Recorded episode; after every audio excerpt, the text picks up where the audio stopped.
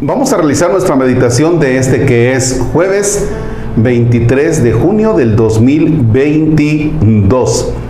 Vaya usted al texto de San Mateo en la Sagrada Escritura, el capítulo 7, versículos del 21 al 29. En el nombre del Padre y del Hijo y del Espíritu Santo. No bastará con decirme Señor, Señor para entrar en el reino de los cielos más bien entrará el que hace la voluntad de mi Padre y del cielo. Aquel día muchos me dirán, Señor, Señor, hemos hablado en tu nombre, y en tu nombre hemos expulsado demonios y realizado muchos milagros. Entonces yo les diré claramente, nunca les conocí. Aléjense de mí ustedes que hacen el mal. Si uno escucha estas palabras mías y las pone en práctica, dirán de él, aquí tienen al hombre sabio y prudente que edificó su casa sobre roca. Cayó la lluvia, se desbordaron los ríos, soplaron los vientos y se arrojaron contra aquella casa. Pero la casa no se derrumbó porque tenía los cimientos sobre roca. Pero dirán del que oye estas palabras mías y no las pone en práctica, Aquí tienen a un tonto que construyó su casa sobre arena. Cayó la lluvia, se desbordaron los ríos, soplaron los vientos y se arrojaron contra esa casa. La casa se derrumbó y todo fue un gran desastre. Cuando Jesús terminó este discurso, la gente estaba admirada de cómo enseñaba porque lo hacía con autoridad y no como, sus, como los maestros de la ley. Palabra del Señor. Gloria a ti, Señor Jesús. Bien, pues ahora para esta meditación me acompaña Víctor que ha terminado el cuarto año de filosofía, ¿verdad? Y ya va para teología. Y entonces le decía que, que íbamos a meditar este texto que realmente nos habla de dos, posturas ante la palabra del Señor.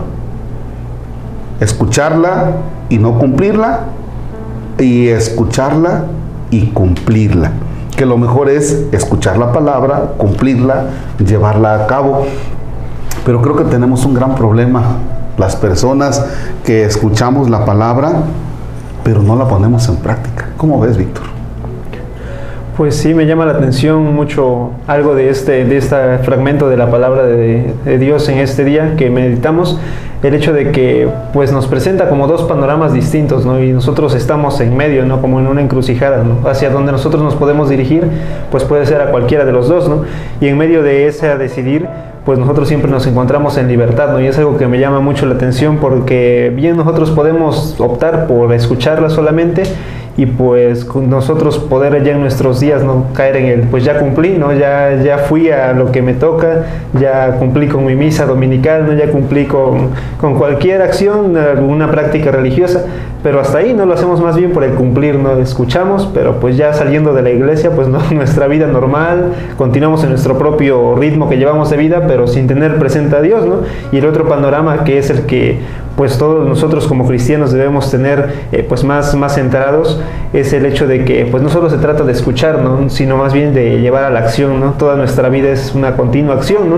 Y siempre estamos en interacción con las personas, ¿no? Que es hacia donde se dirige gran parte de nuestras acciones, eh, pues es ahí donde yo consideraría que de suma importancia, ¿no? Que en medio de no solo escuchar, sino también actuar, ¿no? Y es a lo que nos invita hoy el Señor pero considero también, ¿no? como ya lo mencionaba usted, es una gran dificultad porque muchas veces es más fácil solo escuchar y quedarnos en, una, en un catolicismo pasivo, ¿no? en el cual no, no salimos, no actuamos, a diferencia de lo que nos invita el Señor, ¿no? en este pues, dinamismo propio de nuestro de lo que creemos, pero no solo el creernos, sino actuar también, que va acompañado, ¿no? al menos en la palabra de Dios que hoy nos presenta.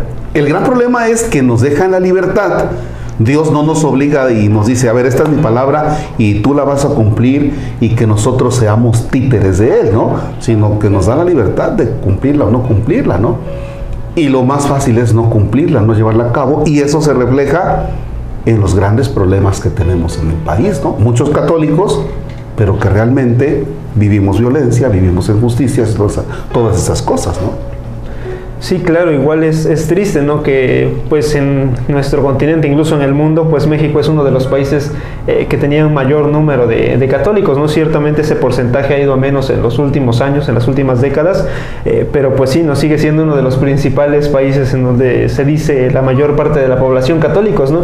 Pero viendo yo un análisis de la realidad más completo, pues podemos cuestionarnos hasta qué punto somos católicos todos los que se dicen, ¿no? Muchas veces, eh, pues desde la parte, pues ya práctica de la violencia en nuestro país, todos lo experimentamos, ¿no? Y no es, no es una, eh, no es algo que a lo mejor desconozcamos, no lo tenemos tan, tan tangible, tan palpable a la puerta de nuestra casa, ¿no? A la salida de nuestro hogar, y es algo que muchas veces nosotros decimos, no, pues esas personas que a lo mejor, eh, pues tienen una decisión, una visión errónea de lo que tienen que hacer, que se dedican al mal, pues se dicen cristianos, no se dicen católicos, ¿no? Y es donde muchas veces nosotros, eh, pues no, a veces en nuestra vida práctica considero, pues no relacionamos, ¿no? El hecho de que no solo se trata de, cumplir en las misas de las que llaman así, llamamos así a veces, ¿no? En las misas grandes, ¿no? En las solemnidades, eh, o cuando es la fiesta del pueblo, eh, o de la ciudad, ¿no? En cualquier punto, pues muchas veces nosotros decimos, no, pues ya cumplí, pero no se queda ahí, ¿no? Sino que tiene que llevarse a la práctica, ¿cómo? Pues con lo que la misma, la misma palabra de Dios y la misma iglesia nos presenta, ¿no? Con acciones bien concretas, ¿no? Que ya ahí tenemos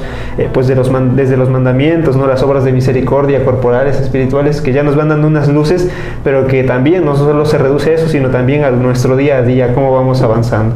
Bien, pues el reto de hoy, el reto de este jueves, si usted se dice católico y ha escuchado la palabra de Dios, ojalá que la pueda usted cumplir y que la podamos cumplir, porque es muy fácil echarles a los demás cargas que a veces nosotros no llevamos acá. Bien, pues terminamos con esta oración.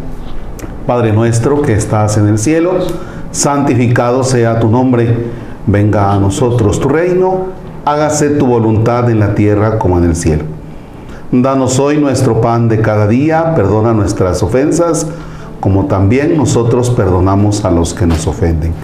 No nos dejes caer en tentación y líbranos del mal. Señor esté con ustedes. Y con tu espíritu. La bendición de Dios Todopoderoso, Padre, Hijo y Espíritu Santo, descienda sobre ustedes y permanezca para siempre. Amén. Amén. Bien, si usted estaba viendo el video y ahí de la bendición sintió como que brincó, no se preocupe, fue Jorge que le dio la patada a la cámara, ya sabe cómo es. Excelente jueves.